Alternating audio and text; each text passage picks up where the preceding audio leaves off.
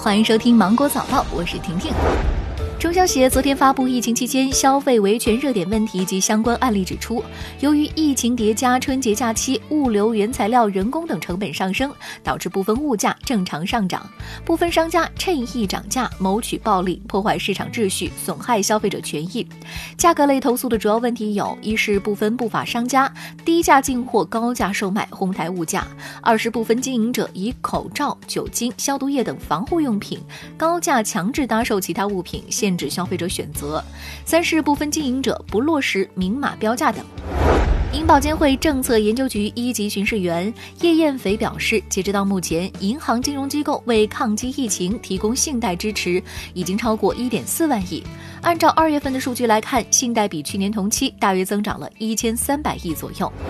首都机场表示，即日起，首都机场全部国际及地区进港航班均停靠首都机场处置专区，旅客经由海关进行测温等简易排查，边检办理入境手续。非中转旅客在专属休息区等候摆渡车前往新国展旅客接驳区，中转旅客在办理完中转手续之后呢，再前往专属休息区候机。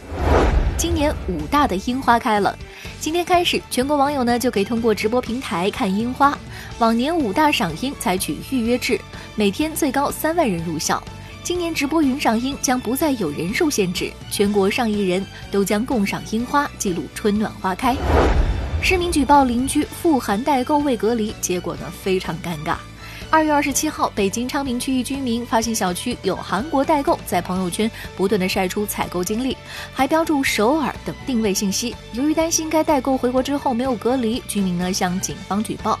然而，社区民警回应说根本没有查到出入境记录。有网友表示，得知韩国代购没去过韩国，邻居放心了，可是买家沉默了。美国最大航空公司美国航空周六宣布，计划从三月十六号起停运百分之七十五的国际航班，直到五月六号。其中，长途国际航班几乎全部暂停。该航空公司还呼吁美国国会尽快出台对深陷困境的美国航空业的支持措施。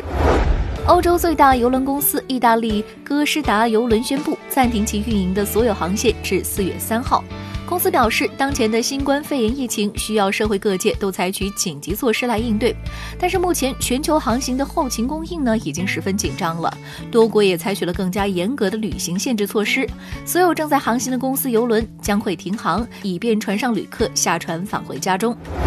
根据德新社报道，因为受到新冠肺炎疫情影响，紧急暂停的德甲联赛，如果就此结束本赛季的话，联赛经济损失将会达到七点五亿欧元。目前，西甲、法甲、意甲、NBA 等多项赛事宣布暂停，欧洲杯呢也可能延期举行。原定在北京举办后异地到瑞士洛桑的二零二零年世界体育大会取消。